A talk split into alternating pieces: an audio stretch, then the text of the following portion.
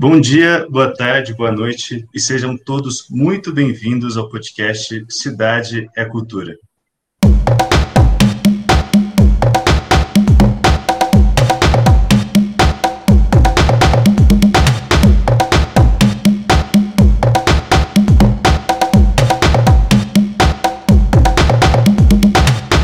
E é com essa bela vinheta que nós damos início ao episódio zero do podcast do Núcleo Direito Cidade e Cultura.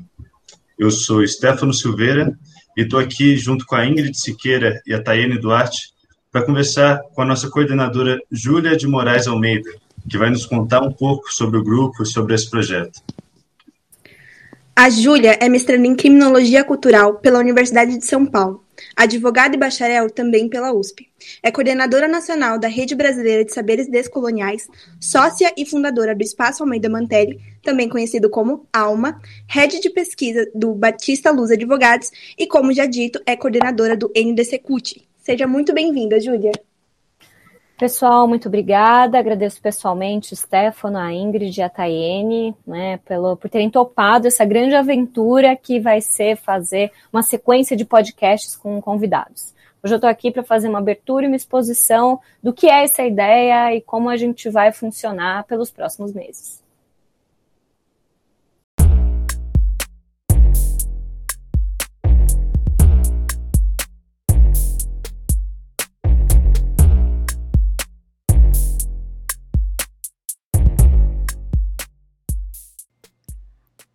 Você já se apresentou, Júlia, a gente queria fazer algumas perguntas.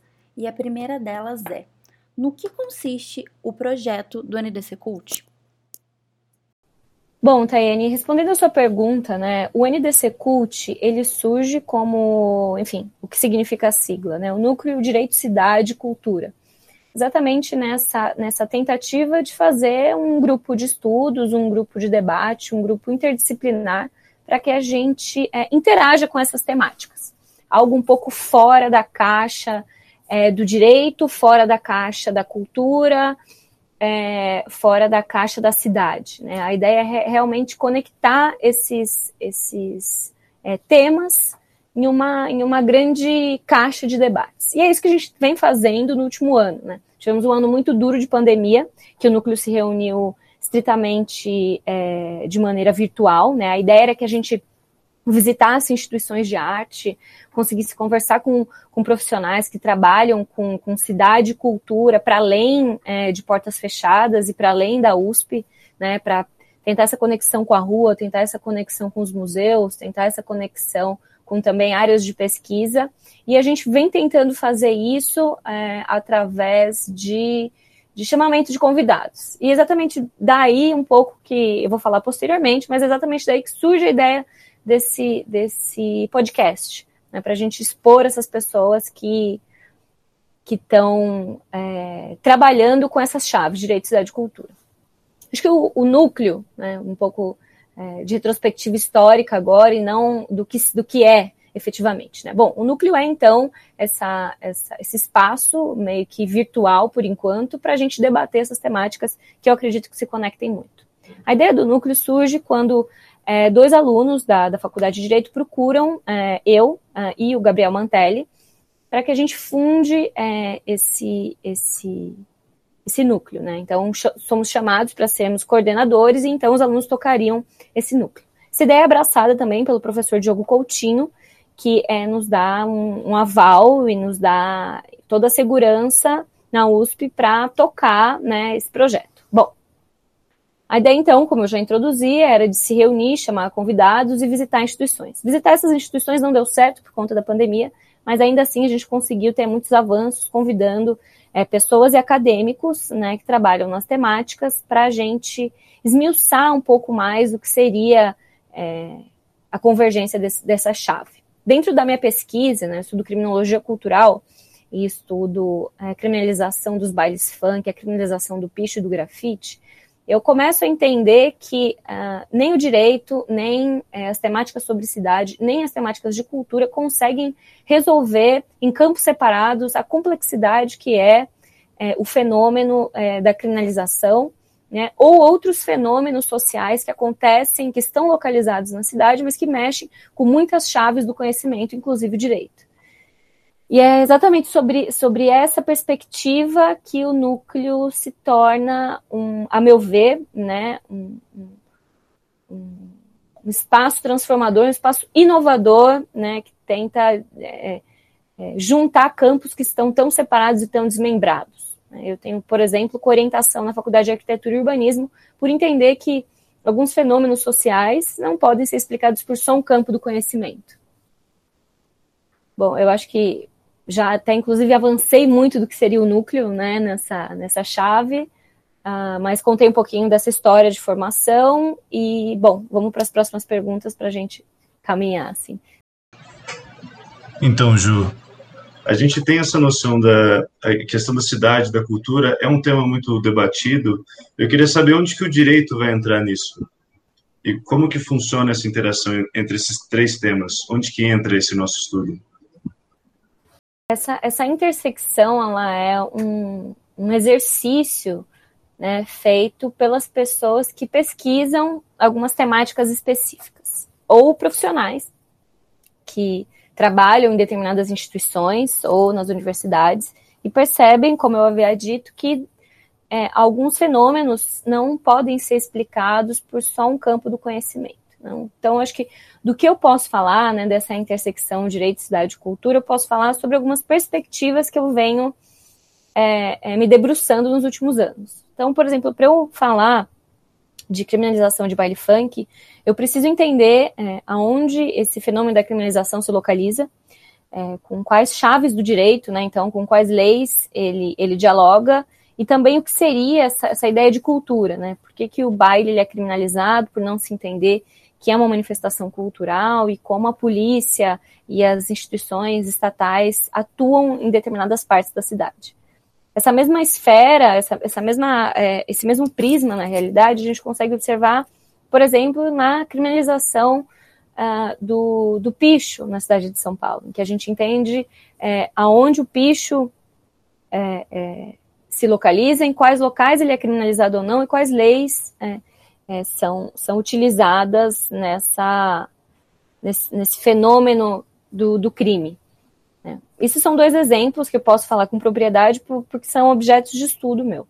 Mas eu acho que muita coisa que a gente trouxe no núcleo nos últimos anos é trabalhar essas chaves né, da, do arcabouço legal, da localização territorial, né, porque eu estou falando da cidade de São Paulo, que é uma pesquisa, mas temos pessoas aqui no núcleo que falam de Belo Horizonte, ou que falam de Salvador, por exemplo, falam de outras cidades, e acho que é meio entender realmente que os fenômenos, eles têm uma territorialidade, têm uma localização, que o direito ele não é uno no espaço e que a cultura ela tem significados diferentes aonde as pessoas se localizam, aonde elas estão inseridas né, no seu, seu ambiente de relacionamento. Então, os três temas, eles dialogam dependendo desse fenômeno a ser observado. E uma coisa muito forte do nosso núcleo, desde o começo, é realmente essa necessidade pela empiria, pela busca, assim, pela busca. É, acho que eu não vou é, é, simplesmente falar científica, porque eu acho que seria uma, uma questão muito colonizadora, né? Algo que a gente vem trabalhando também, que vamos trabalhar nos próximos episódios do podcast, sobre o que é essa ideia do colonial, né? Dessas perspectivas europeias que são aplicadas aqui. Então, bom, as sistemáticas se relacionam empiricamente, observando fenômenos que a gente vem debatendo no núcleo. É, acho que tem muito a ver também com sair da caixa, né? Que é uma coisa que a Júlia sempre fala em todos os encontros, é, entender que a cultura se relaciona com o direito, que não, eles não vivem em locais separados, é, tanto imagine, é, no físico, né, no espaço, quanto na teoria. Bom, falando de pandemia, né, que foi um assunto que você tratou, é, respondendo a primeira pergunta, como que foi coordenar um grupo durante a pandemia? E quais são os maiores desafios que você enfrentou nessa jornada, principalmente pensando em pesquisa, né? O que, que é pesquisa em tempo de pandemia e como que isso funciona? Quais são os desafios que você e muitos coordenadores têm enfrentado?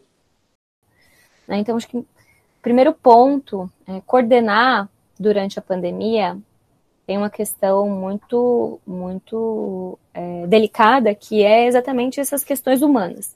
Né? Então, diversos alunos é, é, me procuraram, ou também, é, eu acho que vocês também conversaram sobre isso, participantes, né, sobre como foi um período difícil de tocar os projetos. Né? Não só porque muitas expectativas não puderam ser correspondidas, então expectativas da gente visitar instituições, visitar museus, né, e tratando especificamente do núcleo, mas tratando das vidas é, pessoais de cada um, quantas frustrações durante esse período.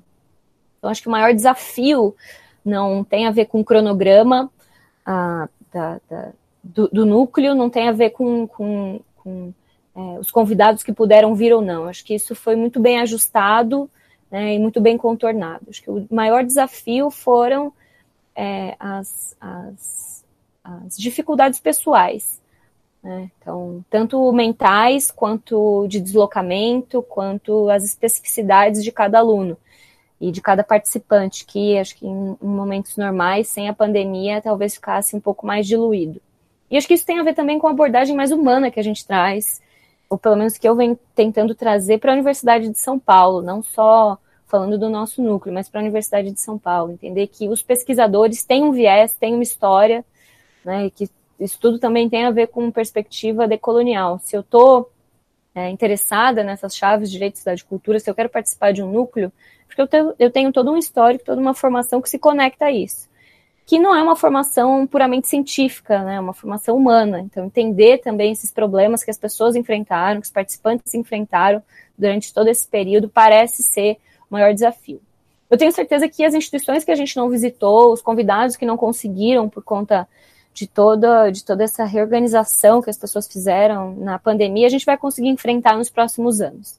Né? Mas talvez essas, esses desafios pessoais fiquem ainda muito marcados não só no núcleo, mas é, em cada um de nós, assim, né? E, e, como esse, esse convívio pessoal e essa compreensão mais, mais humana e das condições socioeconômicas de cada um, como isso é muito importante.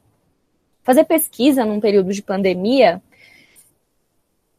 é uma questão de privilégio, eu acho. Né? Eu, eu, eu consigo entender né, que pela minha posição é, socioeconômica, eu sou privilegiada porque eu tenho uma família que consegue financeiramente me apoiar, né, para que eu tivesse continuado a fazer pesquisa e a coordenar o núcleo também do NDC CUT sem maiores, sem maiores é, desagrados, assim, ou mudanças radicais na minha rotina, né? Então, eu consegui refúgio no interior, que é a casa dos meus pais, e consegui continuar minha pesquisa e ajudar outras pessoas a fazerem pesquisa, por esse suporte. Mas eu tenho certeza né, que uh, não é todo mundo que tem isso. Uh, aliás, pelo contrário, pouquíssimas pessoas têm esse suporte. Lembrando que a gente está na Universidade de São Paulo, que é uma universidade majoritariamente branca, né, que é uma universidade uh, de, de, elite, né, em que as pessoas conseguem entrar na Universidade de São Paulo que tiveram um bom colégio, um bom colégio que custa caro. Acho bom sempre entender o nosso papel e como a gente quer mudar isso também. Né, como nós, integrantes, queremos entender esses privilégios e quebrar esses privilégios, claro, na medida do possível. Né, trazer mais assuntos relevantes socialmente é, e não ficar só na nossa bolha de massagem intelectual que a USP é conhecida por fazer. Obrigada, Ju. É, me deixa muito de coraçãozinho quente essa forma humana do núcleo, porque a gente teve várias conversas sobre como a gente precisava de apoio dentro do núcleo, fora do núcleo, e o quanto o último ano foi pesado psicologicamente para todo mundo, né? Acho que um grupo tão diverso também é muito bom para isso. A gente experimenta várias vivências, consegue. E uma outra conversa que a gente teve, que também foi muito importante, e eu queria que você respondesse, é qual a proposta do podcast Cidade é Cultura? podcast. Como eu havia introduzido no, no início, é, a proposta do podcast é propagar conhecimento, né? Fazer, acho que muito tem a ver com a resposta que eu dei na, na pergunta anterior, do que a gente estava conversando, de não deixar esses debates é, da Universidade de São Paulo nessa grande bolha da USP, né? Ficar centra, centrado em determinados alunos que têm condições de fazer pesquisa muito mais é, fomentadas que outras pessoas, né? Muito mais suportadas que outras pessoas. Então, acho que a ideia do podcast é, é espalhar conhecimento. Né? Tivemos o, o privilégio de receber muitos convidados interessantíssimos, com pesquisas muito relevantes socialmente, né, que queremos que outras pessoas tenham acesso a essa informação.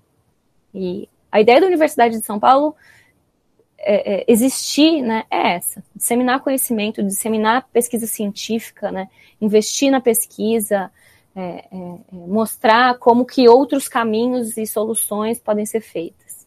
A ideia do podcast é exatamente isso. Então, trazer essas pessoas que muito contribuíram para a formação de, de alguns alunos para que a maior, um maior número de pessoas consiga escutar o que é conhecimento pensando ainda que a gente está falando de um, um, meio barato né, de difundir conhecimento, num, num espaço-tempo e num momento político do Brasil em que a pesquisa ela é sucateada. Hoje, se a gente tem vacina, se a gente tem publicações científicas, publicações é, tanto na área das, das ciências humanas quanto biológicas, é porque existem pessoas que persistem. Aqui eu faço um agradecimento a todos os alunos e todos os participantes que compraram comigo essa ideia, né, não só do podcast, mas do NDC Cult também, de investir na pesquisa, investir no conhecimento, na empiria, em uma fase tão, tão triste para a academia no Brasil.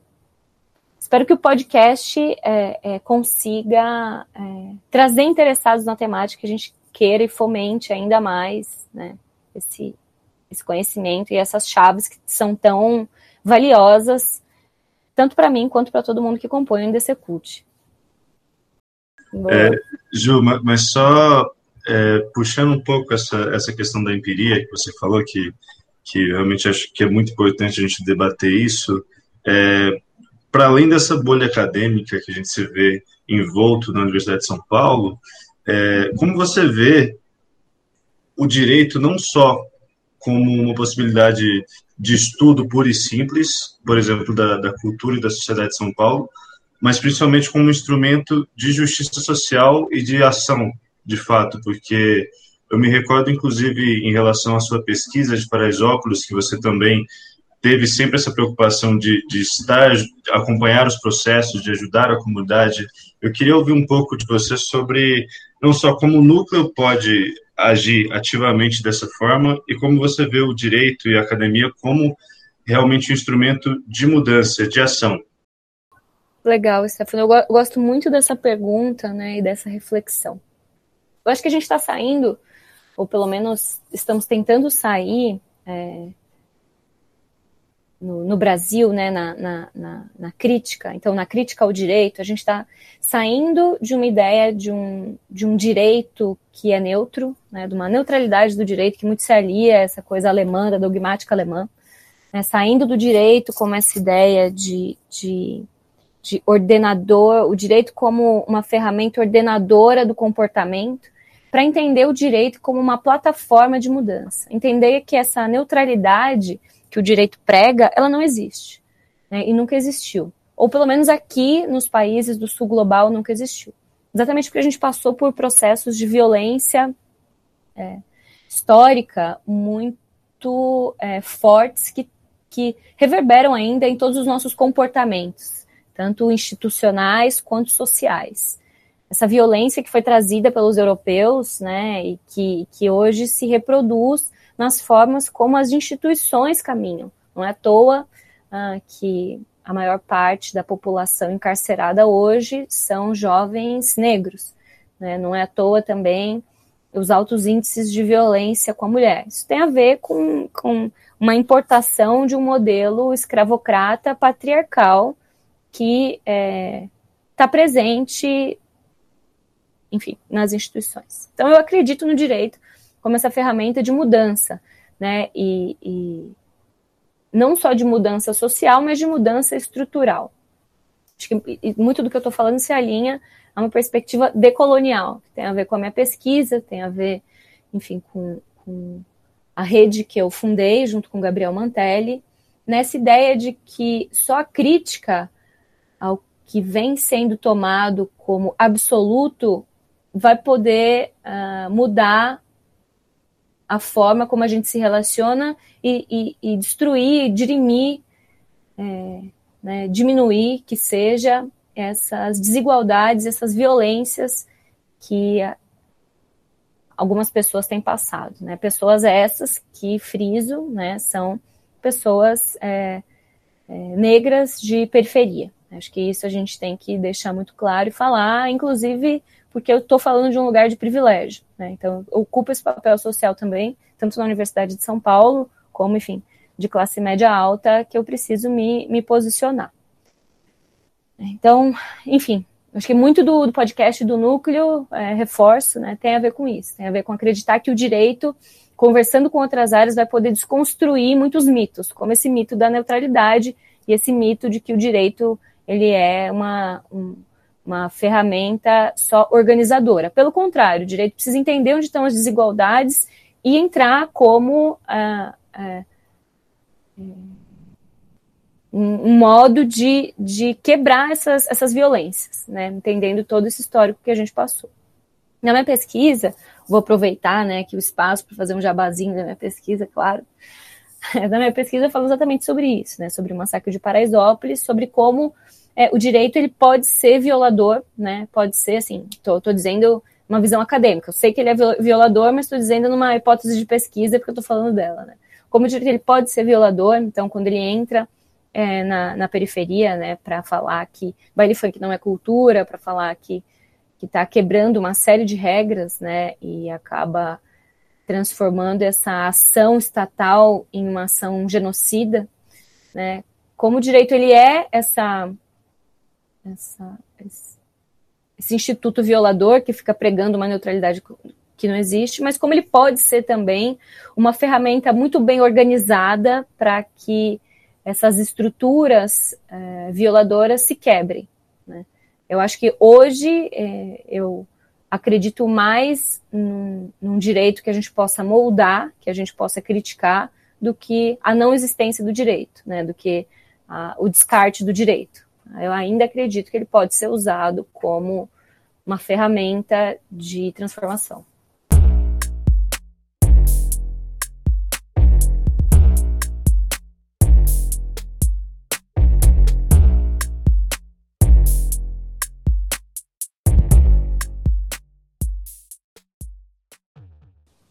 Perfeito, Ju.